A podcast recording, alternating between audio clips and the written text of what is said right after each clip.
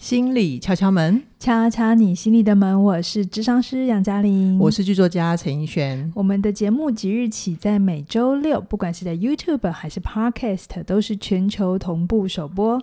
透过心理学与生活的对谈，陪你度过周末，帮你消除心理的疲劳。在收听之前，如果你习惯在 YouTube 收听，请帮我们分享、按赞、留言。那如果你是在 Podcast 上收听，请帮我们五星推爆。那如果你是在 Apple Podcast 其他以外的平台收听的话，也欢迎把我们节目连接分享出去，让更多朋友认识我们，就是我们制作节目最大的动力喽。杨老师啊，今天是端午连假哎，是，我们今天怎么会有节目上架呢？因为最近大家都在居家防疫，那我知道。呃，可能有些人很焦虑，我自己也有一些焦虑啦，所以我就在想，哎，这是一个很好的机会，我们一起来看看这个焦虑的本质是什么，或是透过我们的对话，很多听众说很喜欢听我们冷小伟嘛，对，就是也许也可以帮大家舒压，所以想说，哎呀，反正都待在家里，就来做节目好了。嗯，OK OK，事实上我们在防疫期间，我们也有一些我们自己的活动啦，所以。我们才想要聊今天这一集嘛，是，那就是因为我们追剧了，是。对不对？那今天我们要跟大家分享的这部戏呢，它跟最近防务防疫的一些人心浮动啊，比如说焦虑，然后、嗯、然后焦虑它背后，对对对，伴随而来的就是死亡这些议题，我们都会陪大家聊一聊。然后我们今天聊的这部戏就是《我是遗物整理师》，Move to Heaven，对。对那我们在开始分享之前，先提醒大家，我们一定会爆雷哦。如果你不想被爆到的话，你先你现在暂停，你先去看完戏，再回来听我们聊也可以。是是，但如果你不介意的话，也许我们不会讲太多情节，而是我们的体悟啦。对，嗯、是。好，那我先跟大家简单介绍一下《我是遗物整理师》这部戏的剧情介绍。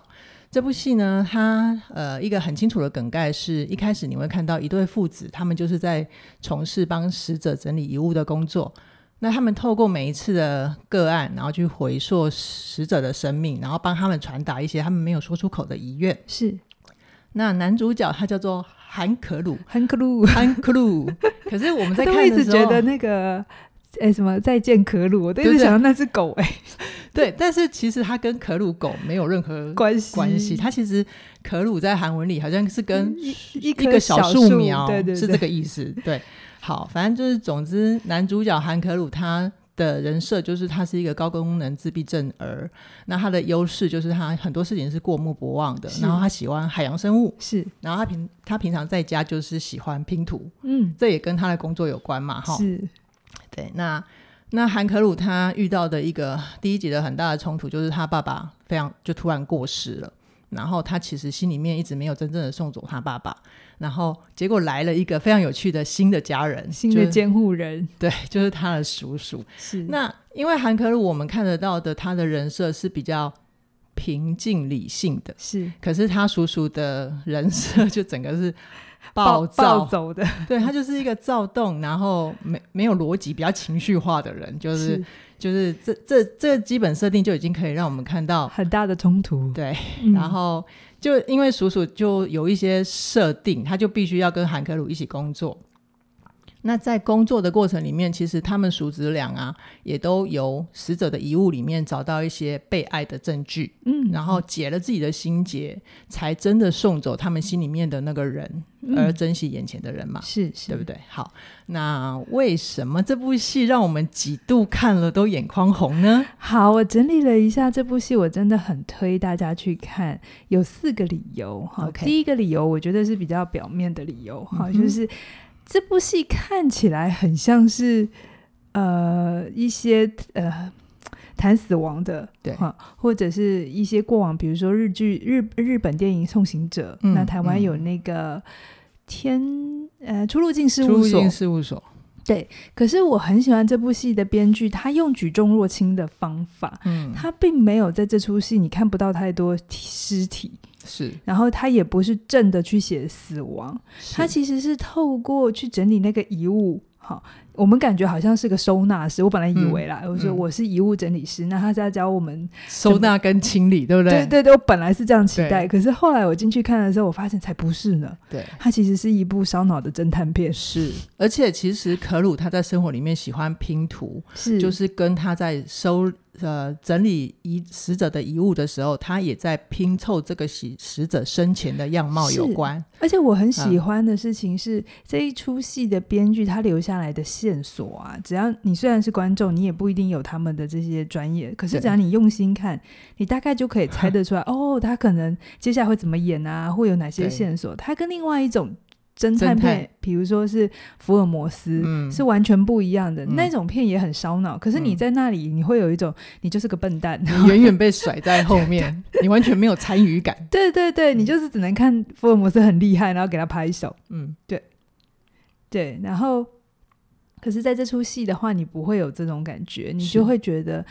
呃，那里面是有一个很经典的台词嘛，看不见的并不等于不存在。对啊，对。那其实你在看可鲁整理的过程里头，你就会发现，哎，那里可能是个点。嗯嗯嗯嗯。像有一个很经典的有没有？就是有一个案件，关于一个情杀的案件，是可鲁前面在收的时候，我们就看到有一个 CCTV 的镜头，对对，我们两个就立刻说 CCTV 有有没有？那不是镜头啦，是那个使用说明书啦。是是，我们就觉得那里面有有梗。对，因为我都 这部戏的导演很有趣哦，他他在运镜的时候，其实你可以用到他一点点巧妙，你去感受一下。他如果那里是有线索，他都会多拍停一,一秒。一拍，可是我不确定是不是到一秒。嗯，就你只要用心的话，它其实都有留线索给你。嗯，所以这出戏比较不会像有一些戏，就是比如说像美剧有一些警匪侦探片啊，哈，或者那种那种戏，你就会觉得哦，他们好厉害，然后你在旁边都不知道怎么办。嗯，但因为他谈的又是遗物，遗物就是我们日常生活里会看到的，会。可能留下来的东西都是很日常生活化，所以我非常喜欢这个编剧，他用了非常多小巧思，嗯嗯嗯，在呃推动剧情。好，这是第一个，他其实是呃一个烧脑的侦侦探片，你可以用这样的方式去看它。对对对，所以他就他就，可是再来就是他在那个过程当中，他又把那个细节拿捏的很好，嗯嗯嗯，就是。每一个死者，哈，这里面死了九个人。嗯、你这么用心去统计啊？对，然后每一个死者，他几乎上都有一个心愿。嗯、那表面上我们看可鲁跟他叔叔是在整理遗物，对啊。可是其实我觉得那个底层的推动事情是，我觉得编剧想让我们去感受说，如果再来一次，可以怎么样不遗憾？嗯哼。嗯哼，然后可鲁就是他那么心愿。的这个见证者也是执行者，哈，所以与其说他每次不是开场都是说我要来帮你搬最后一次家，对，他们有一个仪式。那个仪式蛮重要的，对。好，可是我觉得，与其说他在搬最后一次家，不如说他在代替死者把握最后一次机会，让他不要再错过了。嗯，那些他生前来不及说的话、嗯、表达的心意，或者那些失落，他有机会最后一次机会会被看见。嗯，那我觉得那个你在看这件这个戏的时候，你会呼应到我们在人世间的时候。现在你们还听得到我们的声音吗？我们都还在人世。我们常常会觉得，好像我们还有很多时间，我们还有很多机会。嗯、可是其实我最近特别有感了，对啊，明天就觉得不急啊，以后再说啊。对，可是我最近觉得，哎、嗯，明天跟意外，你真的不知道什么时候会来。嗯、虽然在这个时节去看死亡这件事，好像有点沉重，因为外面的世界看起来也很可怕。嗯，可是我觉得，为什么我还是在这个时节挑了这部戏？第一个。虽然它很红啊，好。第二个，我觉得我们经常是需要好好透过正视死亡，嗯、我们才知道我们活着有什么价值跟意义。嗯、如果我们一直闪避这个议题的话，嗯、有很多东西我们就会错过。是，所以我一直觉得能够处理死亡的戏是都很。都很可贵的啊，不管台湾日剧、韩剧，我都觉得好几部都处理的很好，而且能够拍的好看、吸引人又更难得嘛，对不对？嗯嗯嗯。那我在看的时候，我一直会有一种感觉，我不确定嘉玲是不是也跟我一样有这种感觉，就是我们也都好希望自己，如果有一天有什么意外，我自己先敲三下哈，就是我也想要找那个天堂遗居来帮我整理我的遗物。哎，我我觉得这个代入感很强。我们在看戏的时候，我们就一直在想说，哎。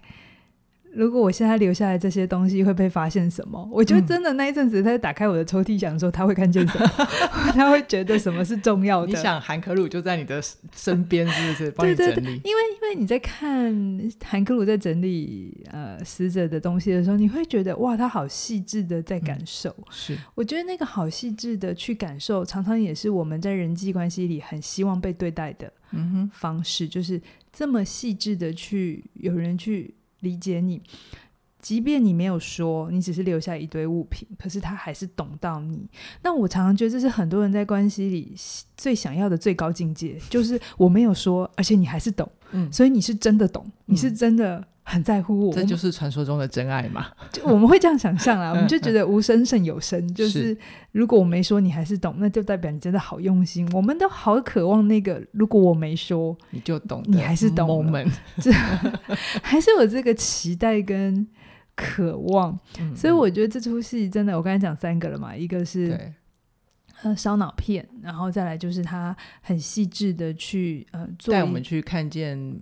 看不到的那个遗遗愿跟思念，就是去把握最后一次机会，然后再来就是那个细致的被陪伴，然后最后一个我觉得是嗯，我觉得蛮蛮好的一个设计，就是它其实是用一个比较安全的距离去讨论死亡。对对，因为其实谈死亡，如果你写的不好，很容易不小心就写的很重，嗯，然后就会写的很多的怨恨。比如说这里面很多的死者，大部分都不是。呃，不是，不是很很很，就是不是准备好的走，对对对，大部分都生病，一些意外啊，然后猝防不及的，对，然后我觉得这也让我想到台湾有一部我们有复后七日嘛，对不对？嗯、父后七日它其实就是用悲剧写作的方法在冲淡那个死亡死亡的哀伤，是可是因为我们两个会写戏。所以我们看这部戏的，会觉得对他更赞叹的原因，就是他他的设计用一个呃雅思的朋友，然后再加上一个冲突反差的叔叔来架构这个死亡沉重的议题。我觉得这是另外一种非常棒的技巧。我觉得他的距离拿捏的很好，他不会是。正着写，是因为你看不到遗体跟尸体嘛，对，对不对？对，所以他透过整理遗物这件事情，其实他这他跟死死亡的距离是有一段的。嗯哼，他不是我们只知道一个人死了，但是我们是整理他留下来的东西，所以你还是处在一个留下来的位置，嗯嗯嗯，你没有那么的直接要去面对。东人不在了，然后那个思念，嗯 okay、然后那个舍不得，那么多的遗憾，他反而是透过留下来的东西，我们要去把握最后一次机会，把那个遗憾给说出来，或者是见证出来。他是一个很很有希望感的处理方法。他走的这条路其实是很很聪明的，我觉得，是对。所以我我一直觉得。他处理的就是很深刻。我们在弗洛伊德或者我们在心理学常说的生的本能跟死的本能，嗯、你就你在这出戏你都可以看到他其实很巧妙的在在拿捏这些情绪，所以我觉得他很好，而且。你也可以在看这出戏的时候，因为他有呃不同的死亡，然后他诉求的点不太一样。有些是孩子死了，父母亲的反应；嗯、有一些是父母亲死了，孩子的状态；对，有一些是伴侣啊、嗯哦，有一些是一些遗憾。反正就呃很多段关系，不同的、嗯、呃关系。我们等一下也可以帮观众朋友简单梳理一下这这七个 case，九个啦。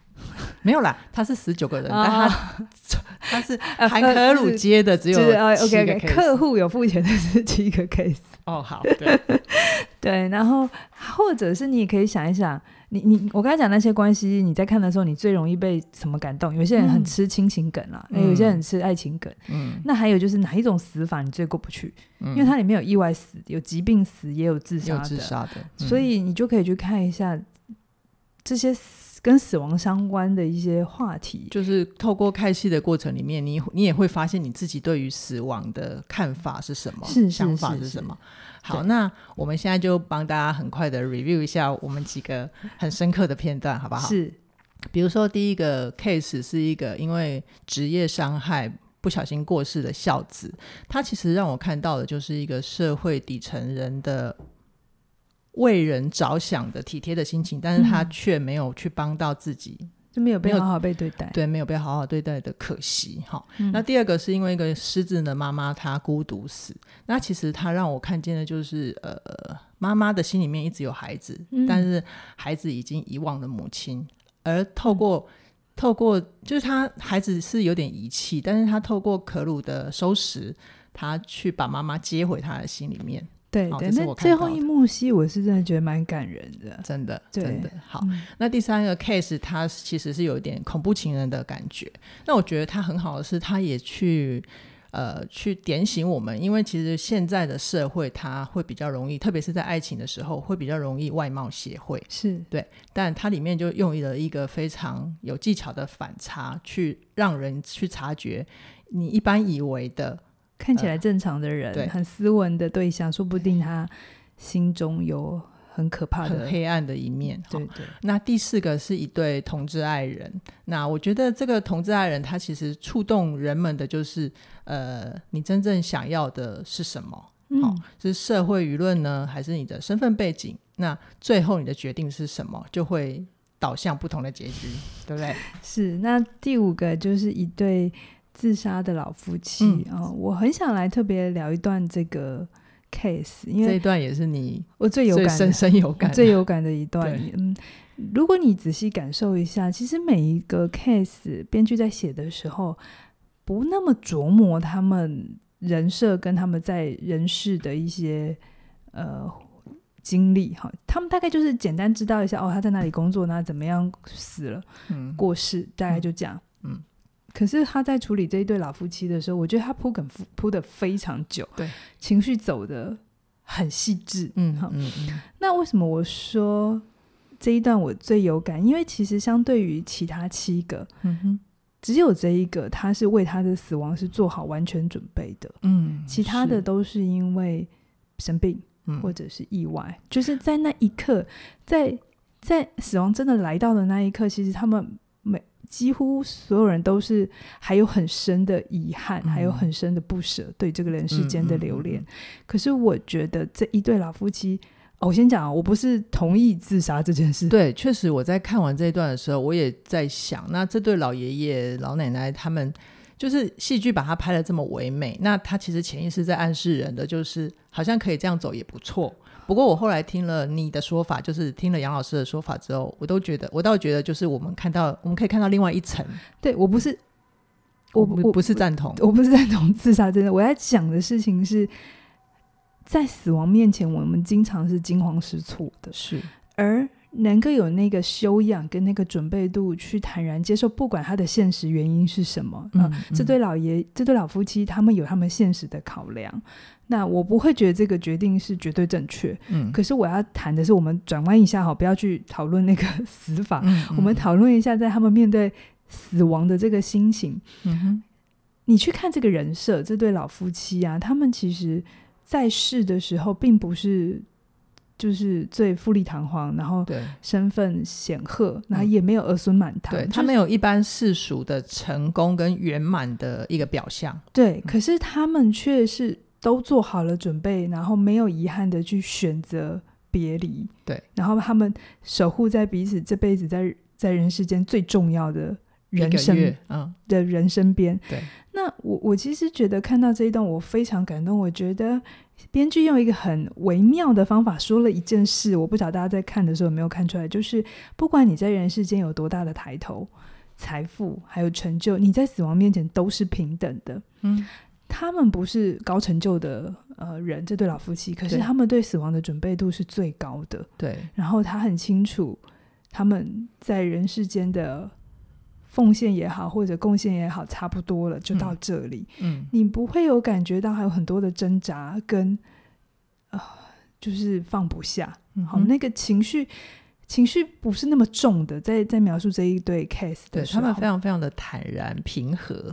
对，然后你甚至可以感觉到那个老爷爷为他的妻子所做的那个呃花饰，嗯，对，然后你看到里面是很多的爱，对，他是用很多的爱在包装这对这一个 case，嗯，所以我在看这个 case 的时候，我心中觉得哇，要有多大的准备跟修炼，你可以在死亡面前这么平静，是。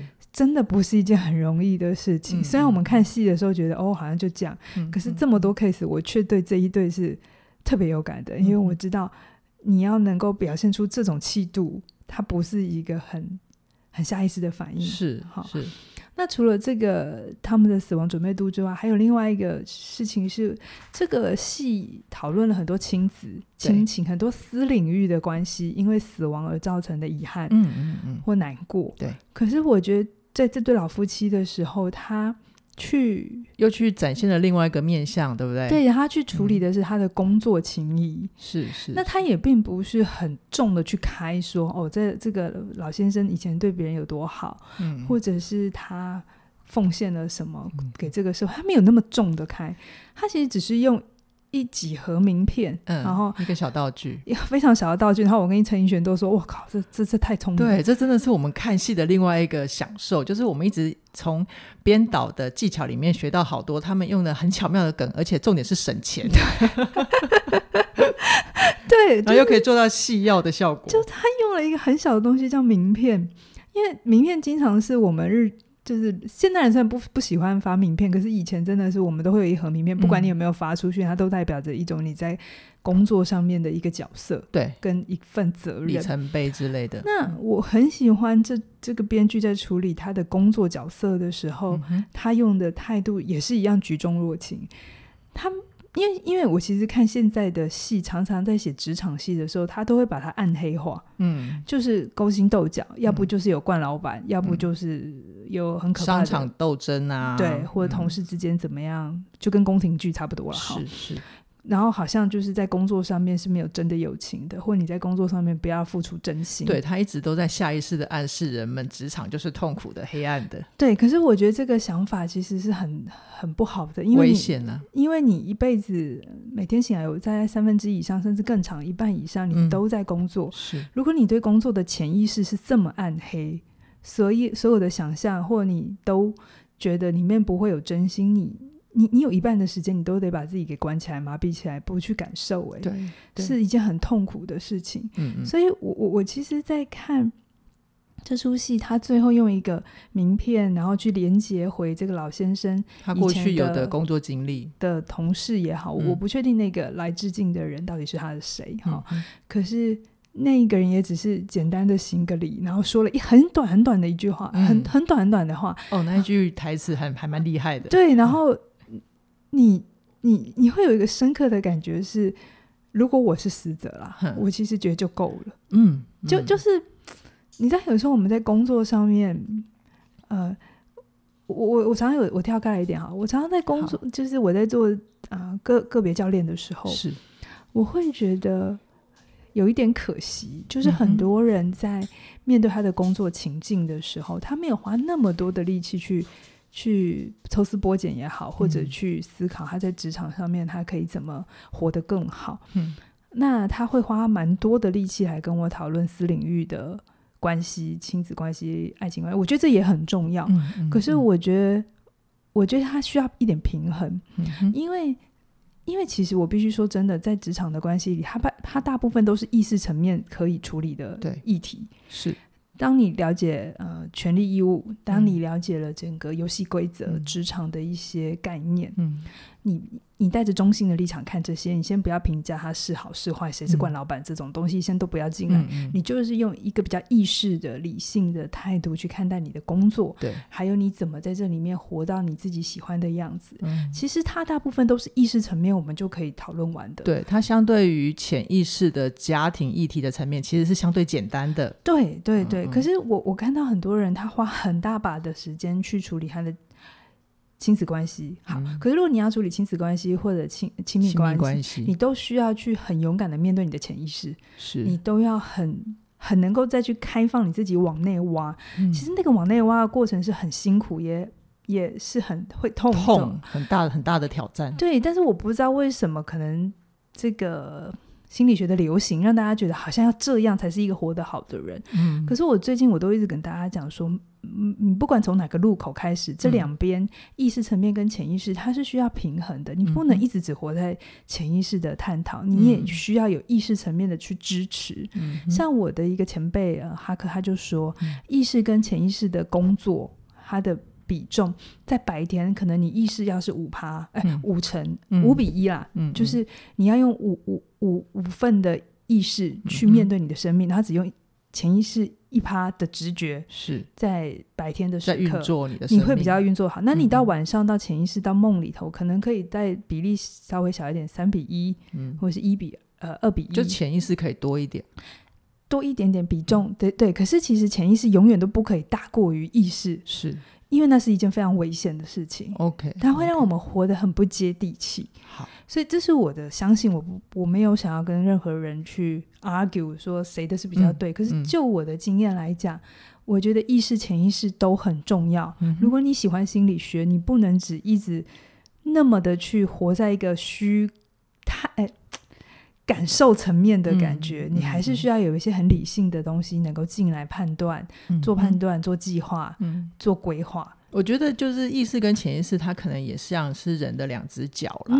就是你如果太把焦点只放在潜意识，某种程度上，你也有可能让自己陷入一个危险，就是。你都只放在潜意识的话，你是不是就等于你在逃避你的意识？嗯，对。但相反的，就是如果反过来，也有也有可能是有些人是只把所有的力气都放在工作，那他就是不去看他潜意识的部分，这样其实也不容易活得好。对对对对对，所以就是潜意识跟意识也是两只脚，要让它慢慢的走。一起前进嘛？哎，我觉得这一段会不会讲太久？没关系，还蛮好听的。所以，所以我其实，在看这一段这个 case 的时候，我想非常的多。那当然，这 case 本身没有讲这么多啦。对，但是就是杨老师看到的，然后我就我们一起看戏，这就是我的获得。对对，就我会觉得说，我觉得这个 case 你可以去想一想，人生在世哪一个部分你你想圆满，嗯、然后另外一个部分你有一起 take care 到吗？嗯、我觉得都很重要。嗯嗯，对，那。嗯，差不多，后面就是一些送养儿啊什么的，我觉得他都各自有一些探讨。OK OK，好哦。那我觉得呃，这个故事它在它让我们在看完之后，好像也都勾起了我们生命里面一些对于我们自己生命里面死亡的回忆，对不对？嗯，嗯，亲爱的 Coco，他不是可鲁。刚刚走来走去的声音都是 Coco。Coco，我们剩一段，拜托。嗯，好，就是它会让我们想起。我们生命中的死亡对我们造成了什么样的影响？好，我先来讲死亡对我的影响哦。呃，我在很久以前应该有谈到，生命死亡带给我最大冲击的是我奶奶，因为她是个车，因为车祸，所以她后来变成了植物人。然后她植物人的过程大概有十年，然后她。这一件事情，因为它还有勾连到我的童年经验嘛，因为本来从呃一个小小的叛逆的女孩 哈，然后到阿嬷就是倒下之后，我有一个很深刻的意识，原来意外是随时会到的，是，所以我在我的生命那个时候有一个很大的转弯，我就决定我要好好的呃让阿嬷觉得骄傲，嗯，以前是这个概念，所以我就更用功的念书，所以。阿妈的死亡对我个人的影响，他就让我看见我对时间的把握度是很紧的。嗯、跟我工作人都知道，我对时间的那个要求度很高。对对对，我们不容许浪费时间这件事情。所以我们之前节目也讲过很多例子，相信大家都非常熟悉。对，然后我们有一次谈后悔，对不对？好、那我也直很直白的说，后悔是所有的情绪里头我最没有耐心的一个情绪。嗯嗯，嗯，因为可能对我来讲。我不喜欢自己留在后悔的那个状态，因为阿妈倒下的时候，我曾经后悔过，就是我好像觉得没有让他在清醒的时候知道我的不一样，嗯、所以有有遗憾有后悔。可是后来我发现，我留在这里没有用，他还是不知道，所以我能做的事情就是，如果我觉得我想让他骄傲，那我就去活出那个样子。嗯嗯，嗯，所以这是对我的遗憾，嗯哼，对我的影响啊，就是我对时间还有对呃后悔的态度，对，就是我不太允许自己留在那个。状态。好，那个那么久，然后再来其他的一些比较小的习惯，我就发现一个人真的会对你影响很大。嗯、我在准备这一题的时候，我才发现，哎呦，我有好多东西都跟我阿妈好像。嗯，比如说，因为因为小时候我爸妈忙，所以我会给阿妈白天会给阿妈带，哎，有的时候会带过夜这样子。是，所以我就发现，我妈常常都说我活得很像老人。比如说，我很喜欢吃稀饭，啊，我很喜欢喝青草茶，嗯。就是我喜欢老人家吃的，的生活，然后我喜欢爬山。嗯为什么喜欢爬山？是因为我阿妈很喜欢爬山。OK，所以阳明山几乎我都走遍了，这样。真的，你真的很熟。对，然后我我后来有一次跟陈奕迅，我们不晓得是去呃哪里出去玩还是干嘛的，应该也是爬阳明山吧。是，anyway，我就忽然发现你身上有一种很熟悉的味道，我终于知道为什么常跟你在一起，我有一种熟悉感。因为有一天我就发现陈奕迅在弄那个。雪佛兰擦脚的时候，嗯、然后我就看着那雪佛兰，就说：“对我阿妈也是用这个。”其实，其实我那时候被你那个一瞬间这样一讲到，我没有开心呢，因为我会觉得，我、哦、自己有真的有那么老老人吗？而且除了雪佛兰之外，还有另外一个，就是我阿妈也会用樟樟脑丸。对就是放在衣橱里，啊，因为住老公寓、老房子，就所以我每次防虫啊。冬天的时候特别明显，就是你会拿大衣出来穿的时候，我都说陈奕迅，你的味道真的好熟悉哦，就是樟脑丸加雪佛兰的味道是是。就就是这些味道，可能对某些人来讲不一定是好闻的，嗯、可是对我来讲，它就是一个很深刻的印象，就是这些味道会让我有一种眷恋感，眷恋很好笑吧？对，好奇怪，杨老师，你真的好奇怪哦。然后我在讲，嗯。呃，刚才开玩笑了哈，但是我觉得我阿妈给我最大的礼物就是，她让我去意识到意外是真的随时会来的，嗯哼，然后风险是需要考虑的。我觉得很多时候为什么，当然有些人会觉得我比较太过谨慎，或者是不够、嗯、不够随性，嗯哼，可是我真的，呃，我很困难假装自己会是幸运的，嗯，嗯，可以逃得过呃意外或死亡的一个。随时的挑战，嗯嗯、所以我我对这些事情我都有多一份的警觉跟在意或规划。嗯、可是同时，我也没有因此而失去对生命的希望感。嗯、哦，我还是相信阿妈在天上是看顾我的，嗯、只是她在提醒我很多事情要有时候有时间的时候就要把握，嗯、然后不要想得太过美好。嗯、你该要去规划的，你该要去 take care 到的，都要去都要去照顾到。嗯嗯嗯，OK，这是阿妈留给你的影响嘛，对不对？嗯好，接下来换我说我自己的。呃，嘉玲说了奶奶，我想说我爷爷。我们我们今天一整集就是一个爷爷奶奶特辑吧？对啊。呃，我觉得我爷爷，因为呃，如果有长期听节目的观众就会知道，其实我的父亲他对我的生命比较多的是伤痛跟创伤。嗯所以，我其实，在准备这一题的时候，我会发现到某种程度上，可能我爷爷他会比较像是我心里面更实质的那个温暖的父亲的角色。是，嗯，那同时，爷爷也是我生命中一个好男人的典范。所以，呃，就是这个好男人的标准来自于他对我奶奶的照顾啦，然后当然也对我们这些儿孙都是非常体贴的。嗯，所以我小时候对爷爷的心情几乎就是崇拜。嗯、我只要没事，我就想要找爷爷，跟爷爷在一起。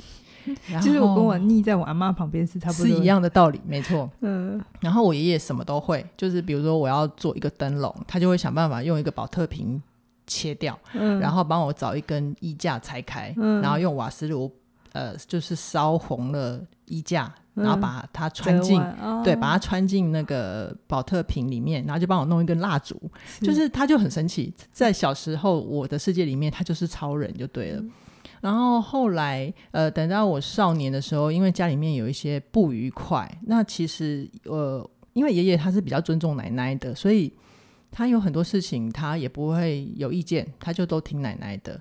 我会觉得好像我小时候的那个超人的形象就没了。嗯，嗯，那我其实是对爷爷有一些失落感的，嗯，没有不到生气，但是我我当时不晓得为什么，我就开始想要疏远爷爷，我猜是这个，嗯，然后等到爷爷衰老的时候，我那时候已经成年了，那我觉得当时我比较深的有印象的记忆是，我一直觉得爷爷年纪大了，然后他其实活得不开心，我能不能为他做点什么？嗯，我一直想要去为他做点什么，然后我会觉得爷爷的开心跟幸福。是我的责任，是我可以做的，我应该扛起来负这个责任。可是我实际上也真的去靠近了爷爷两年，就是他最后的最后要离开的时候，是我陪在他身边的。但我真的有好深好深的无力感，因为我发现我无能为力。是，然后等到我回想这段过程，我才发现，其实那个又是救世主情节在作祟。哦、我想要解救我爷爷。是是。那爷爷这一段历程，他最后留给我的，我会觉得我们的我的家族啦，我的家族好像蛮常因为钱不开心的，嗯、所以他就是会影响到。我其实潜意识讨厌钱这件事情。嗯嗯，那我觉得爷爷留给我的一个正向的影响，就是他留给我一个很好的典范，就是如果我在忽视钱，说不定我将来的生命也会跟他走上走到一样的结局吧。是，是，对，所以我现在就是在杨老师的帮助之下，开始好好的正面的去看待我跟钱的关系，然后开始做好理财。我觉得这也是爷爷送给我的礼物吧。是是是，就是他们每个人来到我们的生命里，不管是做正面的示范也好，或是负面的教材也好，它都可以是你的一个提醒。对，它也都可以是个礼物。礼物并不等于是对你好的，对，呃，让你愉快的才是。嗯、让你不愉快的，其实常常能教你的东西是更多的。嗯嗯。哦，哦，我这边可以补充说明一下，就是呃，像之前之前我说我爸爸带给我的伤痛的部分，就有一些。听众朋友，他们私讯来关心我，那我觉得我现在会觉得，其实爸爸带给我的伤痛也是一种礼物，嗯、哦，他在增加我的呃面对逆境的能力吧。是是是，所以能够转换，那就代表你你你又成长了，嗯、然后你又不一样了，嗯、所以。人生不可能都是顺的，虽然我们很期待，比如说疫情赶快过，嗯嗯，嗯呃，很多东西让我们回到习惯舒服的样子。可是，在这个很动乱的时节，我觉得也是一个很好的体悟跟修炼，嗯、去看看它可以教会我们什么。是，我还是真心觉得生命，这是我家的鸟，对，就是我们今天好热闹。我就还是觉得生命来到我们，就是。每一个发生在我们生命生命里的事件都是重要的，然后都会给我们很大的帮助。只要你看得懂那背后的意义，对啊，对，所以我们很推荐大家。呃，如果有空的话，可以追这部戏，对不对？对，对，对，我是遗物整理师。对，那那我这边还是呃打个预防针好了。嗯嗯，这里面有很多孤独死，对。为什么会请他们去？就是因为没有家人嘛，嗯，嗯嗯，或是家人不接纳他们，第一时间没有人发现他们过世了。对对，所以呃，虽然孤独死这个议题也很。最近很红，但是一个社会议题。但我们并不是说哦，所以为了不要孤独死，你就要跟人连在一起很多，它会造成别的不要那么极端。我觉得也许我们下一节别的机会、别的主题或者是别的课程，我们来谈谈关于孤独跟连接。对这两件事情，你要怎么摆放平衡？是两个都很重要。对，但是呃，很多时候我们常常为了连接就没办法孤独，因为孤独了之后就忘记怎么跟人连接。嗯嗯，对，所以如果你对这部分有兴趣的话，然后我们。起点线上学院刚好刚好有两门课，也刚好就处理人际断舍离跟与人连接的三个秘密，那就很适合你。嗯嗯、那当然，如果你觉得你现在还不想去处理这个人际议题，你只是想要先增加自己对生命的抵抗力啊，嗯、或者是对生命更好的这个规划期待，那嗯呃心理免疫力，或者是成为你想要的改变，对，成为你想要的改变，我的另外两门课，对，也都很适合在这个时节可以陪伴你。我觉得，我觉得成为你想要的改改变。跟心理免疫力，它比较像是当你在把自己准备好，你要再去与人连接，或者是你要去做你的人际清理、人际断舍离的时候，它的一个先辈的能力啦。嗯嗯，心理素质啦，它比较强调心理素质。是是是，好好啊。如果有需要的朋友，记得我们的影片下方都有。课程连接，连结对，记得有需要的话就手到购买喽。对，或者是你直接打我们的官网，我们的官网很简单，就是 K O O B 就 book B O K 的倒过来 K O O B，Okay. 然后你就可以到我们的线上官网。然后我们现在都有全新的官网，所有的课程相关的资讯都在上面。好的，那我们今天就先跟大家聊到这边，期待下星期提出更精彩的节目。拜拜。拜拜。